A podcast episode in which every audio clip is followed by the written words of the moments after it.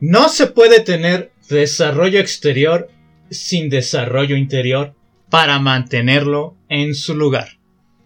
Palabras de Ken Wilber, filósofo, teórico y escritor estadounidense, autor de más de 40 libros sobre desarrollo integral y sobre conciencia. ¿Qué tal? Bienvenidos a su podcast titulado Explorando la Conciencia. Yo soy su anfitrión Israel Aramburu. Y bueno, en el episodio de hoy vamos a hablar sobre desarrollo humano integral. Y este tema, el tema de hoy, surgió precisamente a raíz de que el fin de semana pasado participé en un evento, en una cumbre virtual llamada Bienestar Integral basado precisamente en la teoría integral de Ken Wilber. Y bueno, esto me trajo inevitablemente algunas reflexiones. Reflexiones que considero muy valiosas y que ayudarán a nuestro crecimiento y bienestar como personas y como sociedad. Y para comenzar precisamente con esto del desarrollo humano integral o desarrollo integral humano, como gustan decirle, quiero traer una imagen de una película que ya he traído en otros episodios. Y es sobre esta película titulada Psicópata Americano con el, eh, con el actor Christian Bale, quien es el actor de la trilogía de Nolan de Batman. En esta película, Christian Bale representa a un tipo exitoso desde el punto de vista financiero, desde el punto de vista laboral y que también es una persona que tiene mucho cuidado físico, se cuida mucho en, su aspecto físico, hace ejercicio, come determinados animal, animales, alimentos. Y es un tipo que tiene mucho cuidado, es muy pulcro en muchos sentidos. Pero como la película lo dice, es un psicópata. Un psicópata que incluso termina agrediendo y matando a algunas personas. Y entonces nos preguntaremos cómo una persona tan exitosa en lo económico, eh, en lo laboral y desde el punto de vista exterior, alguien que es exitoso de esta manera, puede llegar a esos extremos de matar a otras personas y agredirlas y hacer daño socialmente. Nuestra primera análisis podría ser que efectivamente hay un desarrollo moral, como bien ocurre con los psicópatas, que es una de sus características, que hay un desarrollo moral quebrantado y que posiblemente se pudo haber fracturado en su primera infancia en combinación, porque esto es un debate, ¿no? En combinación con una predisposición biológica y genética. Y que la combinación de la cultura con la biología, la biología pudo ocasionar este comportamiento. El caso es que... Porque no vamos a hacer un análisis de este personaje, sino lo que quiero traer con, con esta reflexión es cómo nos podemos desarrollar en algunos aspectos y parecer exitosos, alcanzar ciertas metas, pero en otros, francamente, ser unos analfabetas. Analfabetas emocionales, quizá, o espirituales, o morales. ¿Por qué, por ejemplo, un político, extendiendo esta reflexión, por qué un político que dice luchar por los demás termina corrompiéndose? ¿Por qué un líder espiritual, y no hablo exclusivamente del catolicismo o del conservadurismo, sino un líder espiritual incluso de religiones que parecen más abiertas, pueden tener abusos sexuales de sus discípulos ¿O por qué una persona que aparentemente es buena termina haciendo algo terrible? ¿Cómo es que personas comunes como nosotros podemos tener nuestro talón de Aquiles, como cualquier persona, y no desarrollarnos en ciertos aspectos y en otros sí ser muy exitosos, o al menos esto en apariencia? Para esto hay que tomar en el contexto que lleva a una persona a comportarse de determinada manera. ¿Por qué una persona roba? No es tan simple con decir que una persona que roba es malo o una persona que asesina es malo.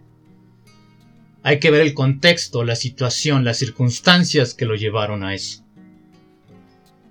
Pero, y este es el punto número dos, pero también hay un desarrollo que tiene que ver con la propia persona, y este sería el desarrollo integral. Y el desarrollo integral tiene que ver con otros aspectos como personas que podemos tener. No solamente es el desarrollo desde el punto de vista material, sino también emocional, psicológico, filosófico, intelectual, colectivo. Hay varios aspectos que se pueden desarrollar conjuntamente. Y aquellos que solo trabajan el aspecto de la luz que tenemos como personas, sin atender a los aspectos oscuros, están sembrando una tierra de sufrimiento individual y colectivo. Una paciente me compartía en consulta, somos parte de un todo, y el todo siempre está cambiando. Me encantó esta reflexión de esta chica. Efectivamente, somos parte de un todo, pero este todo no es algo fijo, sino que siempre está en movimiento. Pero nosotros somos un micro todo. Siendo parte de ese todo, también del universo, del cosmos, como gusten llamarle, nosotros somos personas que forman un todo y tenemos partes que nos integran. Y son estas partes que les describí hace un momento. El psicológico, el moral, el intelectual, el cognitivo, el social. Son muchas partes que nos conforman, pero tendemos a enfocar nuestra atención en solo un aspecto. A lo mejor el material, a lo mejor el espiritual, a lo mejor solo el emocional a lo mejor solo lo social. Pero descuidar los otros aspectos lleva a que pasen cosas como los casos que les narraba justo al inicio. Y entonces cuando hablo de desarrollo integral, ¿de qué es lo que estoy hablando? Bueno, pues el desarrollo integral podemos entender, y haciendo una recapitulación muy muy breve sobre la teoría integral de Ken Wilber, podemos entenderlo por niveles por cuadrantes, por espirales, por líneas, por esferas, si quieren decirlo así. No hay un solo aspecto lineal. No porque mañana tengo un coche nuevo y un día antes, ¿no? Quiere decir que me he desarrollado como persona. Es simplemente un aspecto de mi personalidad que a nivel material se manifiesta, pero el desarrollo integral, el desarrollo humano integral, va más allá. Cubre todos estos aspectos, la espiral, los cuadrantes, las facetas, los niveles, para desarrollarse. Para hacernos como personas necesitamos todos estos niveles. Lo primero, si hablamos a lo mejor de un aspecto un poco más lineal, podemos hablar del aspecto emocional cómo nos desarrollamos en tanto emociones y sentimientos que tanto conocemos y nos adaptamos y nos guiamos y manejamos las emociones a nuestro favor y al beneficio de las relaciones. El cognitivo, nuestras capacidades de memoria, de aprendizaje, de inteligencia. El desarrollo psicosexual, lo psicológico y lo sexual, que tanta apertura tenemos en tanto lo mental, en tanto el cuerpo, a un desarrollo. En tanto lo moral, los valores morales, los valores éticos, que impactan no solo con nuestros familiares, sino en la sociedad. Y también a nivel interpersonal, que tiene que ver directamente con nuestras relaciones que establecemos con otros grupos, con otras personas.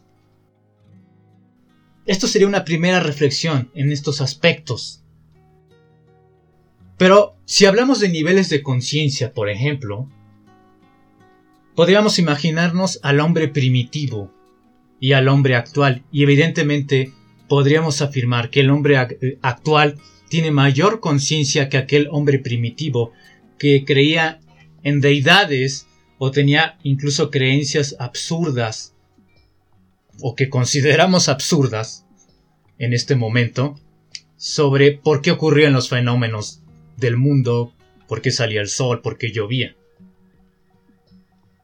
Ante esa comparación el hombre primitivo sale perdiendo, pero el ser humano no es obra de la casualidad, el ser humano moderno, el ser humano actual, sino es el resultado de una evolución, no solo desde el punto de vista biológico y psicológico, sino también de la conciencia. Y aquí hay una pregunta interesante que quiero hacerles. ¿Por qué si pensamos que algunas creencias muy arcaicas, ancestrales incluso, ya no son válidas? Pongamos un ejemplo de los sacrificios humanos, por ejemplo, que podemos encontrar en muchas culturas a lo largo de la historia. ¿Por qué entonces si consideramos que esto ya no es válido, ¿Por qué entonces pensamos, si es que hemos evolucionado en el pensamiento, que la ciencia y el materialismo es el fin del camino? ¿Realmente la ciencia ha llegado al final de este descubrimiento? ¿De este autodescubrimiento y conciencia humana? O bien por otro lado, otra reflexión. ¿Será que los valores posmodernos son los valores disruptivos últimos que necesitamos para expandir la conciencia. No hay más, más allá de este, de esta nada, de este vacío de valores, de esta relatividad supuesta de valores. Hemos llegado al final del camino. Si ha habido a lo largo de la historia mentes disruptivas, teorías disruptivas, pensadores disruptivos, niveles de conciencia disruptivos, ¿por qué hemos de pensar que hemos llegado al fin del camino? No voy a entrar en detalles sobre los niveles de conciencia porque esto francamente me llevaría todo el episodio. Pero sí quiero que hagamos esta reflexión. No hay nada más allá de este materialismo, no hay nada más allá de esta nada moral postmoderna, no hay nada más allá de estas ideas sobre que todo es mente y todo es energía? ¿Realmente es así? ¿No será la integración la que nos permitirá avanzar a un siguiente nivel de conciencia? No el último ni el definitivo, sino a dar un pasito más. ¿Será acaso que el tradicionalismo, el modernismo y el posmodernismo son realmente el fin del camino? Todos, todos estos tipos de pensamiento de estructuras mentales creen que han llegado al fin del camino. Y me parece que creer eso, creer que hemos llegado al fin del camino, aún yo proponiendo esta teoría integral, ni aún así con esta teoría integral hemos llegado al fin del camino. Va a llegar una nueva teoría que va a sobrepasar nuestra conciencia, que nos va a ayudar a expandirla. El desarrollo humano entonces no es ni leal ni meramente material. El desarrollo humano es integral. Incluye facetas, líneas, cuadrantes, esferas, espirales. Es individual, es social y es universal. Es interior y es exterior. Es del yo, tú, nosotros. Si queremos cambiar afuera, sin cambiar adentro, ¿Es realmente esto un desarrollo humano o es una tierra estéril? Y aquí quiero hacer dos advertencias antes de irnos a los conscientivos. La primera advertencia sobre estas reflexiones es reconocer y aceptar las incongruencias que tenemos como seres humanos. Aceptar la imperfección y tomar responsabilidad de nuestros errores, de nuestras faltas. Reconocer, hacernos conscientes es el primer paso. Saber que somos incongruentes. Tomar responsabilidad de esas incongruencias es el otro paso. Y ligado a esto también es disfrutar de la integración. De la integración de todas estas facetas de las, cuales describí hace un momento.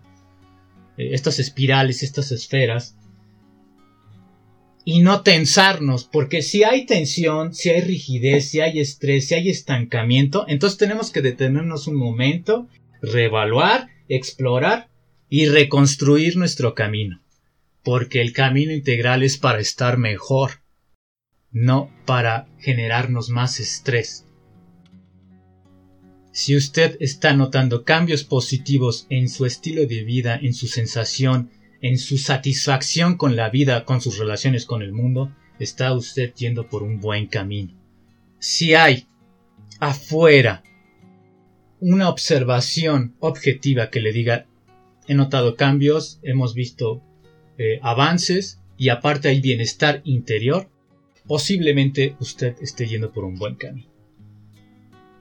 Cosa que no ocurriría si usted fuera un psicópata como poníamos eh, al, inicio, que hay avance, eh, hay una sensación quizá de bienestar, aunque sea efímero, pero que desde el punto de vista exterior podría ser francamente imprudente e indeseable y destructivo. Vámonos a los conscient tips. El primero de ellos, van a ser dos. ¿En qué aspectos de tu vida sientes que no, te, no, no estás satisfecho? ¿O es acaso que todo lo que haces te trae insatisfacción? Para poder entender esta pregunta les traigo un ejemplo. Tienes solvencia económica y éxito social. Y aún así te sientes infeliz. Posiblemente existen niveles, partes, facetas, esferas que estás evitando o reprimiendo. Pongamos la vida emocional, eh, algunos traumas, eh, tus valores morales, tu conciencia intelectual, social o colectiva, tus relaciones, la empatía hacia el otro, tu salud física o tu salud mental. Siempre la salud mental es social. El consentir número 2 sería Incluye, aprende, innova y trae nuevos y pequeñas tareas a tu vida. Y para esto les traigo algunos puntos que les pueden ayudar. Unos mini conscient tips dentro del segundo conscient tip. Uno es que busques libros que te reten, que reten tus perspectivas. No busques libros que ya conoces bien y que van a reforzar lo que ya sabes. Busca libros que reten lo que ya sabes para ampliar tu perspectiva. En una de esas te sorprendes y conoces algo que puede llevarte a un conocimiento nuevo. Y esto a mejorar quizá tus relaciones, tu interacción, tu trabajo incluso. Haz un nuevo tipo de ejercicio o disciplina, o inclusive actividad artística. Aprende algo nuevo. Tanto si es movimiento, tanto si es arte, tanto si es una disciplina que requiera constancia y estudio. Otro más sería toma terapia o asiste a talleres de autoconocimiento. Esto es para trabajar tu sombra, para trabajar tu lado oscuro, aquellas partes fragmentadas. Participa en grupos de apoyo comunitarios o sociales. Importante incluirnos dentro de la sociedad en lugar de alejarnos. Ponte metas materiales posibles. Es decir, estudiar una maestría, buscar una nueva manera de, obtener más ingresos, eh, tener un trabajo adicional, eh, buscar lanzar un nuevo producto, volverte un experto en algo, por ejemplo, algo que, que, que medio dominas pero necesitas volverte un experto. También otro punto podría ser, ponte un propósito vital al servicio y el bienestar no solo tuyo, sino de los otros. Y por último, y no menos importante, ten días donde solo disfrutes del presente. Donde estar donde estás, con tu pareja, con tu hijo, con tu perro, con la naturaleza, si estés solo, sea disfrutar de ese momento. Y si ese momento tiene mucha fuerza en ti, te ayuda a renovarte, a vivir en el presente, a conocerte mejor, a expandir tu conciencia, repite ese momento, busca la forma de repetir momentos como ese. Pues muy bien. Estos fueron los Conscientips. Este fue el episodio número 10, Desarrollo Humano Integral. Espero que les haya gustado mucho. En realidad a mí me gustó mucho hacer este episodio. Si quieren que hablemos sobre algún aspecto en particular sobre esto del desarrollo integral, háganmelo saber en mis redes sociales, en Facebook. Déjenme un comentario. Recuerden seguirme. Recuerden compartir este material. Recuerden contactarme para dudas o si quieren concertar una cita sobre psicoterapia. Sin más por el momento agradezco su atención, agradezco su compañía. See you next week. Saludos.